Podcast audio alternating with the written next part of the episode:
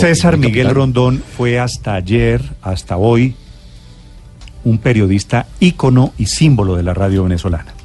César Miguel Rondón se despidió de la radio, entre otras cosas porque se siente censurado. Se despidió con unas palabras muy conmovedoras y anuncia que transmitirá que se va de Unión Radio, que fue su casa durante más de 30 años. Es, digo, no solo un ícono, un símbolo de la radio, sino un maestro de la radio en Venezuela. Don César, buenos días, bienvenido.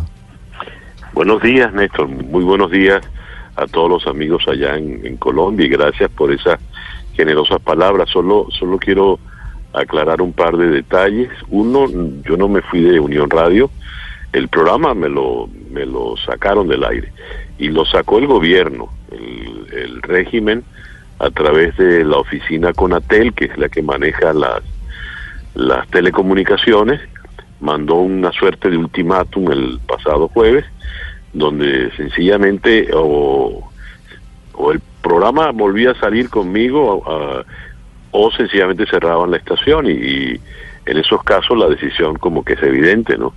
Preferible sacrificar un programa, sacrificar toda una estación de la cual dependen familias, trabajadores, en fin. Sí. César, si haber hecha la precisión de que usted no es que se vaya, es que lo fueron, ¿por qué? ¿Qué origina? ¿Qué origina eso? Pues en un momento en que hay muertos por eh, represión, hay dos presidentes en Venezuela, eh, estamos hablando de marchas todos los días. ¿Qué originó el detonante, la molestia del régimen con usted? Eh, en realidad, mi cabeza estaba señalada ya desde hace mucho tiempo, ¿no? Le resultaba muy molesto al, al régimen, modestia aparte, disculpe, pero tenía una audiencia abrumadora, eh, 30 años en el aire, que no, no es poca cosa. Y yo se lo atribuyo, ya eh, eso que usted pide como el detonante, yo se lo atribuyo a que la situación ya se le ha hecho insoportable al régimen. Eh, la situación se le fue de las manos, hay mucho nerviosismo, hay, hay tormento, hay paranoia. El, el régimen está acorralado. Si usted define el régimen como un régimen de malandros, el malandro acorralado va a reaccionar ¿Cómo? Incrementando su malandrería. Le voy a poner sencillamente un ejemplo. Sí, señor. El régimen no puede permitir que yo diga eh, que haga la cobertura de la rueda de prensa del foro penal. ¿Qué dijo el foro penal? En los dos días fundamentales de manifestaciones de la semana pasada fueron asesinadas 35 personas. Cuando tuvimos las manifestaciones fuertes en el 2014 y el 2017, las víctimas fatales eran por petardos a quemarropa, petardos en los ojos, en fin, se le pasó la mano a alguien. Los 35 asesinados, según testimonio del Foro Penal, que es una ONG bastante seria, en esta oportunidad son 35 asesinados de bala. Fueron abatidos con balas y no hay un solo herido es decir, todos fueron, a todos les dispararon a matar. Casi mil personas detenidas arbitrariamente. Y entre ellos más de cien, ciento y tantos escolares que fueron detenidos con sus uniformes con los que van a la escuela y sus morrales donde llevan sus cuadernos y sus libros. Estamos hablando ya de una salvajada. El régimen no puede permitir que un eminente jurista como el doctor Gustavo Linares Benzo, que es un eminente profesor universitario constitucionalista, me haya declarado que la, la represión para Maduro es el asesinato. Y es que la realidad, sencillamente, cualquier cosa que usted diga de la realidad venezolana es inadmisible para el régimen. César Miguel, ¿cómo funciona la censura de Conatel en Venezuela? No existe un control previo, pero sí existe una advertencia a los dueños de los medios de comunicación. Pero además de eso, ¿escuchan los programas de radio o ven los canales de televisión para saber en qué momento, según la consideración del régimen, están cruzando la línea y para ellos es peligroso? Así es. en el caso del, del, exhorto, que más que exhorto, ultimátum, en, eh, que ocurrió conmigo el pasado eh, jueves 24, transcribían eh, lo poco que yo dije. Fíjese, eh, eh, Néstor, lo que, este detalle que es curioso. El día miércoles tengo una reunión con los directivos de la estación. Y mi pregunta es, ¿qué voy a decir yo mañana? Porque todo lo que ha ocurrido hoy, 23 de enero, ha sido nefasto para el régimen. Marchas multitudinarias, la, juramentación de Guaidó como presidente encargado, en fin. Bueno, se decide allí que no haga yo entrevistas, entrevistas telefónicas, que eso me limite a leer con mis compañeros lo que está en los portales y en la poca prensa que va a quedar. ¿Quién, quién decidió eso, César? Lo decide la, radio. Y bueno, yo entendí la, la medida, está bien, es una medida de prudencia. Eso es autocensura. Muy bien, pero en las dictaduras hay que saber qué paso se da y cuál no. Entonces, al día siguiente, el día jueves, yo digo al aire, no puedo hacer llamadas telefónicas, no puedo llevarles la información completa como quisiera porque las circunstancias no lo permiten. Y hago un resumen, como siempre, lo que se llama una sección del programa que se llama la agenda informativa del día. Hago un resumen de los hechos Digo, en efecto, tenemos un país eh, esquizofrénico en este momento, un país bicéfalo donde hay dos personas que se asumen presidente de la República según la misma constitución, un país que, eh, en fin, está tuvo ayer manifestaciones multitudinarias en la calle, etcétera. Tomaron esas frases y por esas frases dicen, este señor, le sugieren a ese señor, es decir, a mí, que eh, me abstenga de decir esas cosas. Yo no puedo decir entonces que Juan Guaidó es el presidente encargado. Es más, yo no puedo mencionar a Juan Guaidó.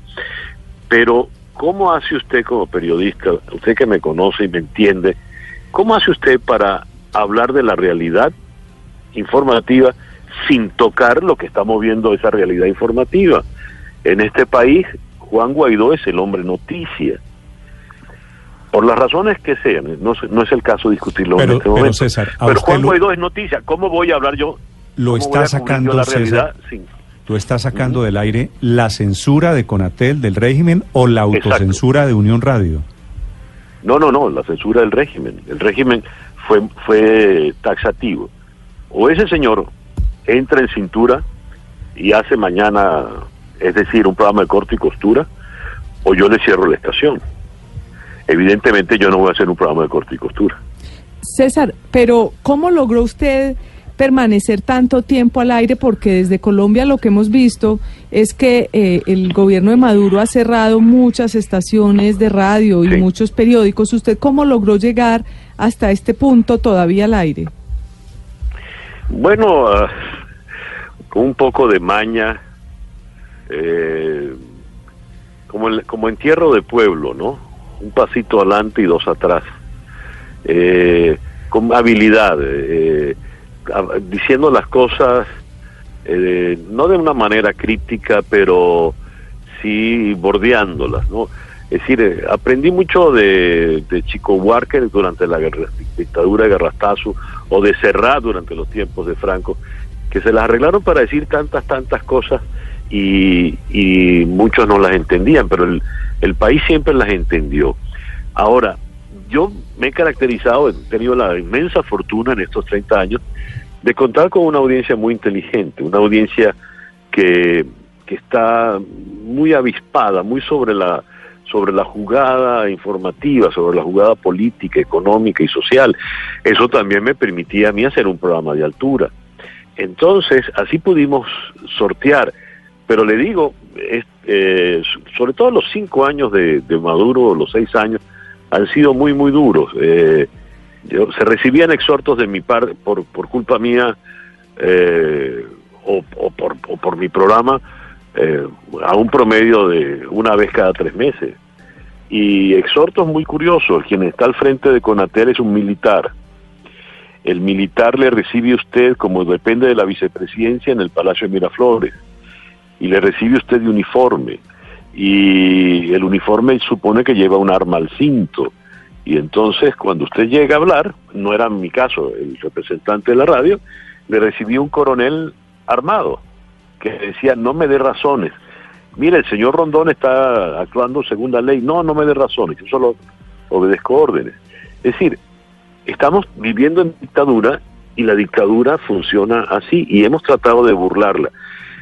Por otra parte, respondiendo a la pregunta, muchos asumen que conmigo tardaron en meterse quizá por el peso específico del programa, quizá por los niveles de audiencia tan grandes, ¿no?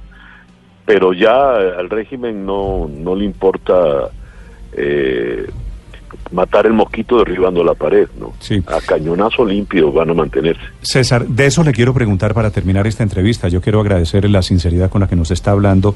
Usted es la última víctima de esta dictadura eh, chavista, madurista. ¿Usted cree que el barco se está hundiendo, está hundido, puede naufragar o puede sobrevivir? Veo muy difícil que el barco sobreviva. El barco ya definitivamente ha hecho aguas por todas partes.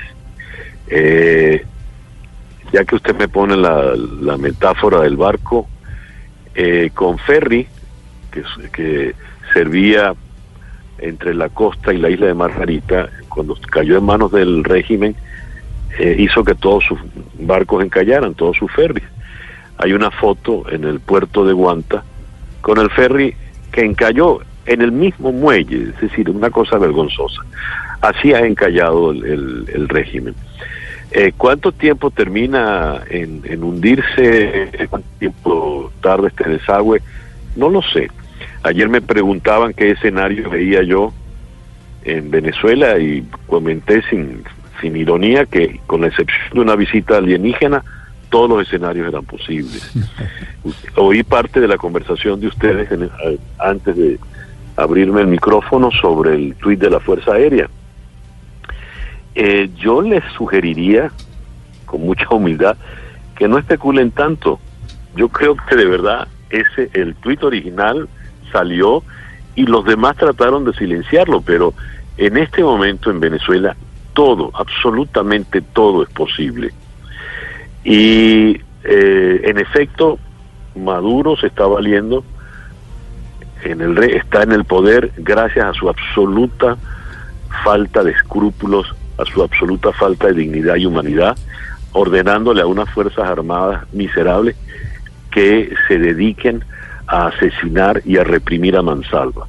Pues bien, los militares, los venezolanos, los militares de cualquier parte del mundo, en especial de nuestro tercer mundo, como me lo dijo alguna vez el, eminente historiador eh, Ramón J. Velázquez, quien fue en alguna oportunidad presidente encargado, me dijo César Miguel, los militares siempre son leales hasta el preciso instante en que dejaron de serlo.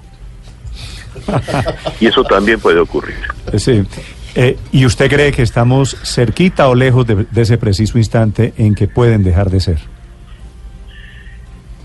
Eh, es que temo que la respuesta venga sea más buenos deseos que me, me, me he dado cuenta ah, después de 47 años en el oficio y 65 en la vida que eh, no soy buen pronosticador de verdad no se me da no tengo mucha habilidad pero sí cualquier cosa puede pasar en cualquier momento Sí, bienvenido al equipo de los, de los malos pronosticadores.